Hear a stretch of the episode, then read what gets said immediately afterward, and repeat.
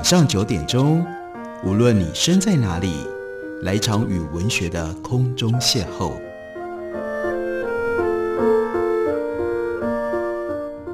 杨照谈书，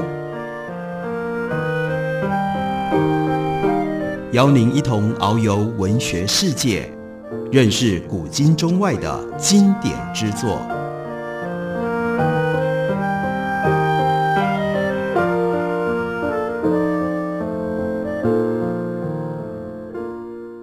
各位听众朋友，大家好，欢迎收听杨照谈书。本节目以台北广播电台 FM 九三点一，每个星期一到星期五晚上九点为大家播出。我是杨照，在今天的节目当中要为大家介绍的这本书的作者，希望大家已经很熟悉了，那就是 Malcolm Gladwell。在我们的节目当中曾经介绍过他所写的好几本书，包括了《解密陌生人》、《决断两秒间》以及《艺术》。今天要为大家介绍的，这是 Malcolm Gladwell 他所写的另外一本书，中文书名叫做《以小胜大》。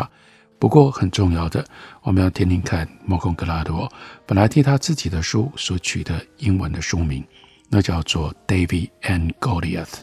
这是在圣经当中非常有名的一个故事，那就是少年大卫如何击败了巨人。这个故事极为有名。在西方的历史上，不知道被重讲了多少次。另外呢，在美术史上，这也是一个重要的主题。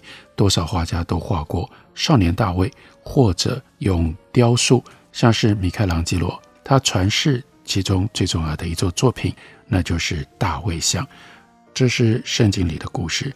不过，Malcolm Gladwell 他在书里面一开头，他就重讲一次，用多增加了许多的细节。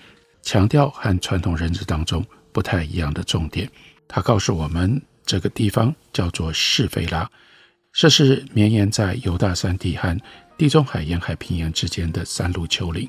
这片山谷横贯之地是古巴勒斯坦的核心区，风景秀丽，葡萄园、麦田，还有呢橡树、无花果树林地交织错落其中。同时，这个地区也具备有极大的战略重要性。几个世纪以来，为了要争夺这片地区的掌控权，爆发了无数的战役。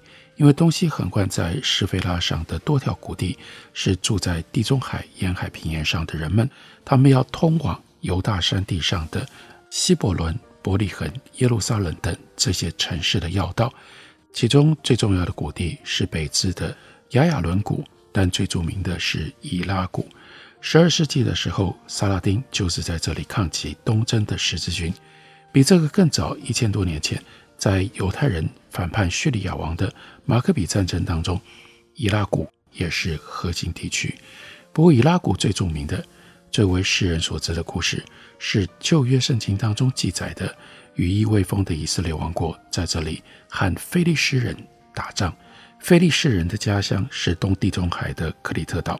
他们迁徙到巴勒斯坦，定居在沿岸地区；以色列人则群居在山区，受扫罗王的统领。西元前十一世纪后期，非利士人开始朝东沿着以拉谷地往上游迁徙，他们的目标是占领靠近伯利恒的山区，并且把扫罗的王国一分为二。非利士人骁勇善战，极其凶猛，是以色列人不共戴天的仇敌。心生警觉的扫罗王就召集了他的百姓，赶着下山去抵抗他们。非利士人在以拉谷南边的山地安营，以色列人则扎营在北边的山上。两军隔谷对峙，双方都不敢轻举妄动，因为进攻者就必须要下山，到了谷地之后再爬上另一边的山地。这个太危险了，甚至简直像是自杀行动。最终，这样的对峙僵持，让菲利士人沉不住气了。他们就派出了最勇猛的战士来到谷地，来宣战，来挑战。这是个巨人，身高至少两百公分，头戴着铜盔，身穿着铠甲，背负着铜戟，持矛佩刀。另外有一个拿着大盾牌的人走在他的前面。这个巨人就对着以色列人呼叫：“从你们中间拣选一人，让他来到我这里。他如果能和我战斗，把我杀了，我们就做你们的仆人；但是我如果胜过了他，我会杀了他，换作你们要当我们的仆人，要来服侍我们。”以色列的阵营当中，没有人敢动，谁赢得了如此骇人的对手啊？有一个经常到伯利恒为父亲放羊的少年，听父亲的吩咐，送食物到以色列营里给他的三个哥哥。那非利士巨人叫战的话，这个少年都听见了，所以呢，他就自愿去跟巨人战斗。当然，扫罗王反对。扫罗对他说：“你不要做这个事啊，因为你年纪太轻了。然后呢，人家是自幼就作战，已经经过长期的训练。但这个年轻的牧羊人很坚定。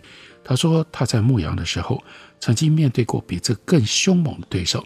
他就对扫罗王说，在为父亲放羊的时候，有时候来了狮子，有时候来了熊，从羊群里面衔了一只小羊去。”我还得去追赶，去击打，把羊羔从他的口中救出来。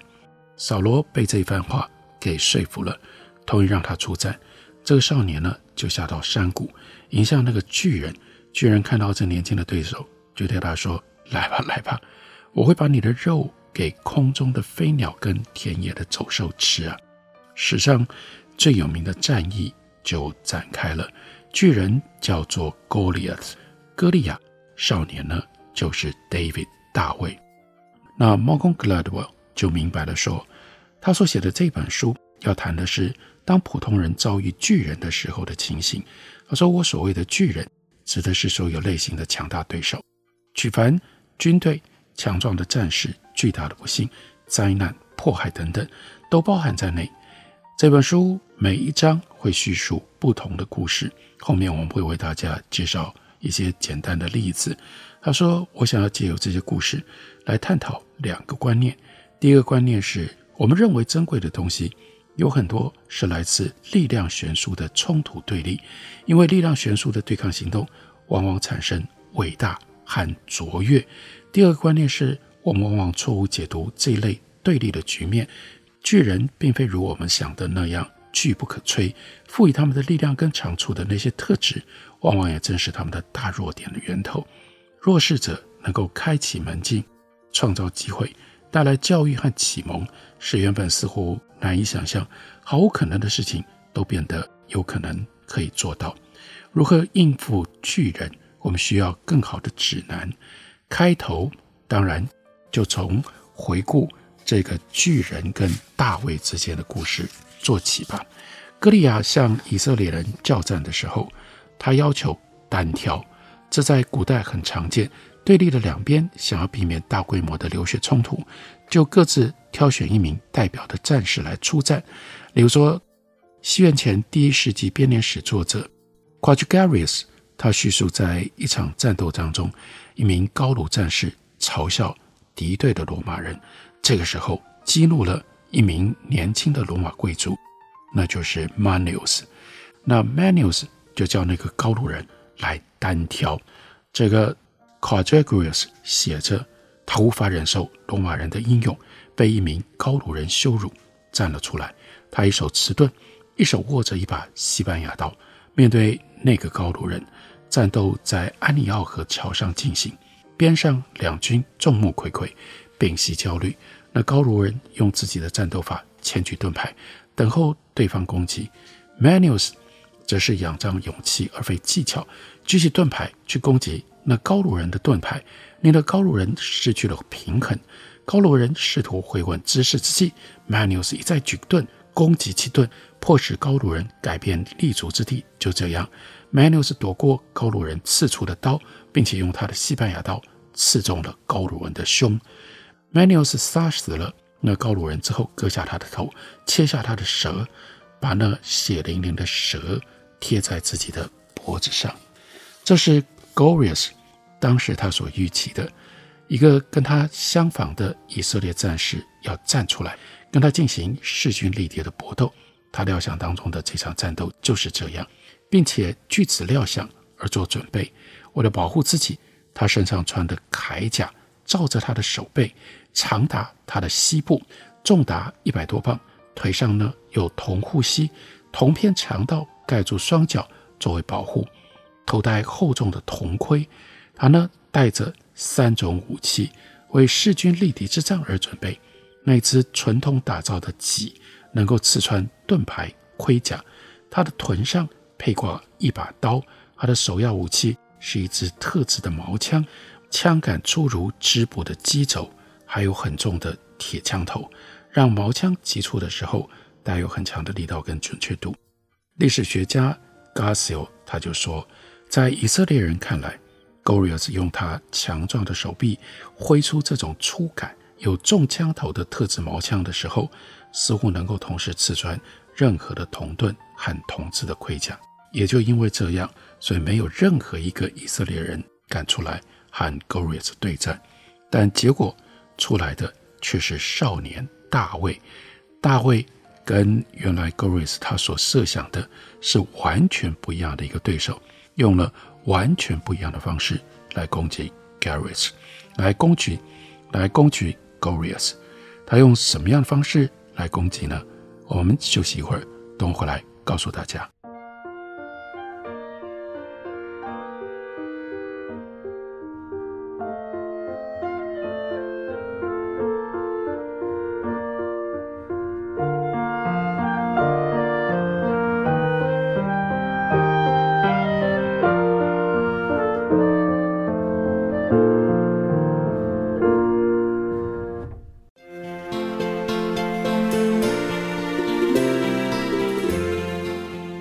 好，我是李千娜。台北的好声音尽在 FM 九三点一，AM 一一三四，台北广播电台。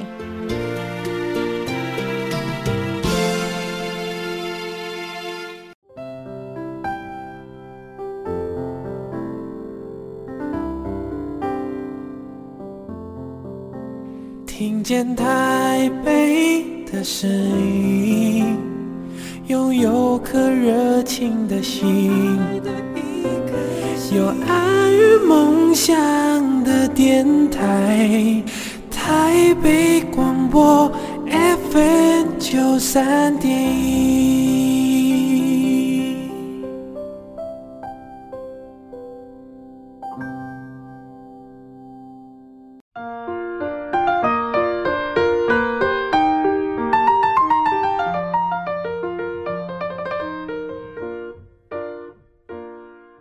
感谢您继续收听《杨照谈书》。本节目以台北广播电台 FM 九三点一，每个星期一到星期五晚上九点为大家播出到九点半。今天为大家介绍的，这是 Malcolm Gladwell 他所写的《David and Goliath》，中文翻译成为《以小胜大》。时报出版刚刚出了畅销进攻的新版。在这本书里，一开头讲的就是旧约圣经里所说的大卫和巨人歌利亚之间的战斗。那我们来看一下。大卫是用什么样的方式上到了场上的呢？这个时候，扫罗王想要让大卫穿戴自己的铠甲、铜盔跟盔甲，并且带上自己的刀，因为这样或许他有机会跟巨人一搏。但是呢，大卫拒绝了。大卫说：“我穿戴这些不能走，因为我穿不习惯。”他就这样对扫罗王说。那大卫做什么样的准备呢？他跑到溪里面。挑选了五块光滑的石头，放在肩背的袋囊里。他的手里面就拿着牧羊的杖子，走下了山谷。这个巨人歌利亚，他看到走向他的少年，他当然觉得受到了羞辱。他预期来跟他一搏的，应该是一个经验丰富的战士。结果呢，眼前来了一个牧童，哎，竟然要用他的牧羊杖来对付巨人的利刀啊！歌利亚看着那牧童手里面的杖子，就说：“你拿着杖子来到我这里，你把我当狗啊？”但是接下来发生什么事呢？那就是千古流传的传奇了。大卫就从他的囊袋里掏出了一块石头，把它装进到投石器的皮囊里，石子甩射出去，结果呢，就打中了歌利亚暴露在铜盔外的额头了。歌利亚脸朝下。扑倒在地，大卫跑上去，把巨人自己的刀拔出来，杀了他，割下了他的头。非利士众人看到他们前往挑战的勇士死了，就都逃跑了。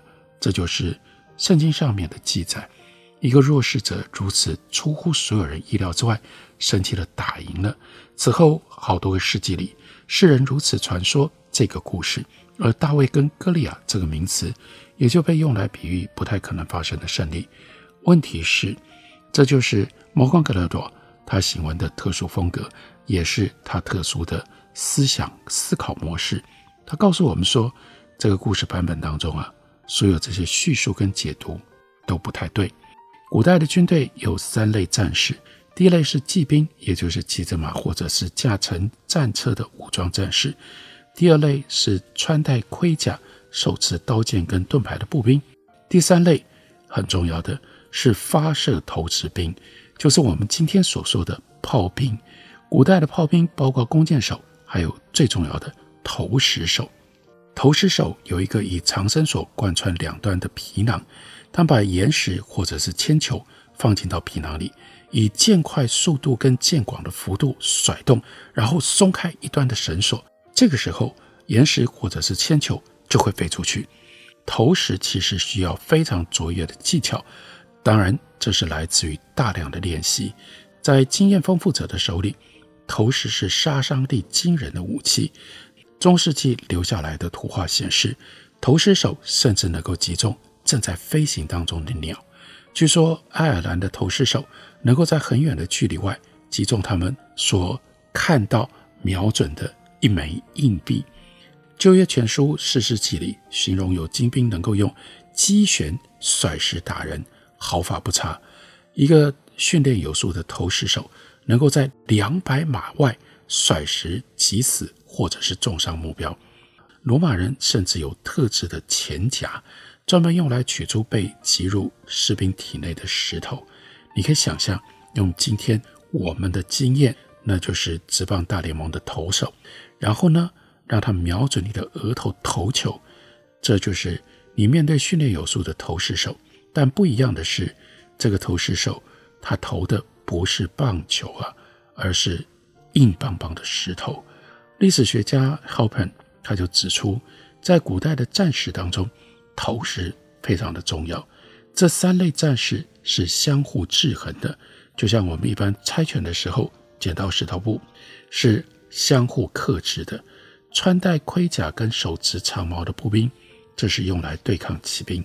那骑兵可以打败发射投掷兵，因为马跑得那么快，发射投掷兵就没有办法瞄准。而发射投掷兵却是步兵的死敌，因为步兵被厚重的盔甲给拖累了，像是静止不动的鸭子，从一百码以外的攻击。Halpern 他就写着说，在婆罗奔尼撒战争当中，雅典人远征西西里岛时惨败。修昔底里斯他就详述了穿戴笨重的雅典步兵大军如何在西西里岛山区遭到当地的轻步兵击溃。主要就是败在当地军队他们所使用的这种投石的战术。歌利亚是穿戴笨重的步兵，他以为他要遭遇的对手也是穿戴笨重的步兵，就如同 Manius 跟高卢人对搏的那种情况。当他对大卫说：“来吧，我会把你的肉给空中的飞鸟跟田野的走兽吃。”关键是“来吧”，他的意思是说。走靠近我，我们近身对搏。扫罗试图让大卫穿戴自己的铠甲跟铜盔盔甲，带上自己的刀，因为他也是这样想的。他认为大卫会跟歌利亚贴近对搏，但是大卫走下去的时候，他早就已经打定主意，他不可能用这种方式单挑。他告诉扫罗，他曾经在牧羊的时候打死狮子跟熊。这些话不是要证明自己很勇敢，其实更重要的是，他要用击败野兽的时候学到的方法来对付 Goliath，，那就是发射投掷术对付步兵同样的方式。大卫朝向巨人跑过去，因为他没有穿戴笨重的盔甲，他能够迅捷的行动。他把石头放进到投石器里，越来越快速的甩动，大概每秒旋转。六七圈，瞄准 Goliath 的前额，那是全身穿戴盔甲的巨人暴露的唯一的弱点。以色列国防部的弹道学家 Eaton Hirsch，他最近做了一连串精密的计算，指出一名技巧纯熟的投石手在三十五公尺外投掷一颗普通大小的石头，会用每秒三十四公尺的速率击中歌利亚的头部，石头足以射穿他的头骨，让他立刻不省人事，甚至就死了。这相当于一般规格的现代手枪具备有的那种 stopping power。赫胥在他的研究文献当中写着：“我们发现 David 还有可能在一秒稍微多一点的瞬间甩石击中 Goliath，这时间短促到 Goliath 无法做出自卫的行动。在这一秒多的瞬间当中，Goliath 这个巨人，他当然是处在静止不动的状态。话说回来。”，Gorius 又能做什么呢？他穿着一百多磅的盔甲，他所做的准备是针对近身对搏，稳如泰山的站定，用他的矛枪重重出击。他看到大卫迎面走来的时候，先是藐视这个牧羊少年，继而惊讶，接下来呢，对他来说就只剩下恐怖可以来形容了，因为他预期的战役突然之间变局，变得。让他措手不及。大卫对歌利亚斯说：“你来攻击我是靠着刀枪跟铜戟，我来攻击你是靠着万军之耶和华之名，就是你所怒骂带领以色列军队的神。今天耶和华将你交到我的手里，我一定杀你，我一定斩你的头，使这众人知道耶和华使人得胜，不是用刀用枪，因为争胜的胜败全在乎耶和华，还会把你们。”交到我们的手里。在这段话当中，David 他两度提起 Goliath 的刀跟枪，仿佛是要强调他的意图多么样的深切，不同于非利士人的意图。接着，大卫从他的袋囊里掏出了一块石头，在那一刻，谷地两边山上的观战者无人认为大卫可能得胜。大卫他是个投石手，如果你把真正的这个局面搞清楚了。投石手反而倒过来，是很轻易就能够击败步兵的。历史学家都认为，他就写着说，与大卫对战，歌利亚斯的迎面就如同任何一名铜器时代的战士要用刀来对抗使用点四五自动手枪的敌手。对于那天发生在伊拉谷的事情，为什么历来有这么深的误解呢？首先，那场决斗凸显了我们对力量的愚蠢假定。扫罗王之所以怀疑大卫的赢面，因为大卫弱小，歌利亚巨人嘛，当然强壮。扫罗思考的是身材体能层面的力量，他没有思考到力量可以来自其他的形式，例如说打破规则，以速度跟出其不意取胜对方的蛮力。犯了这样错误的，当然不会只有扫罗王。于是。这就是《Malcolm Gladwell》这本书最精彩的地方，因为这本书它就是要举证论述。今天的我们也常常继续犯这样的错误，导致后果付出代价。例如说，我们对小孩的教育方式；例如说，我们打击犯罪跟我们应付骚乱的方式。这就是在这本书里面我们能够找到的各种不同、非常精彩的例证。所以这本书。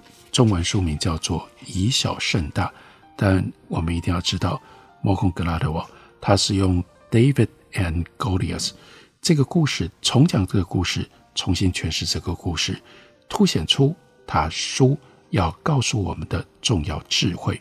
我们经常以为什么是小，什么是大，那是因为受到了刻板印象的影响，不见得你以为的大都是大。那当然，你更重要的。要能够见到你以为的小，尤其如果你自己是站在小的这一方，你要摆脱让这样的小能够找出其实一点都不小的一些优势。Malcolm Gladwell 就用这本书的篇幅，Malcolm Gladwell 就用这本书的篇幅告诉大家他研究的结果，指出了非常具体我们可以运用的方式。感谢您的收听，我们明天同一时间再会。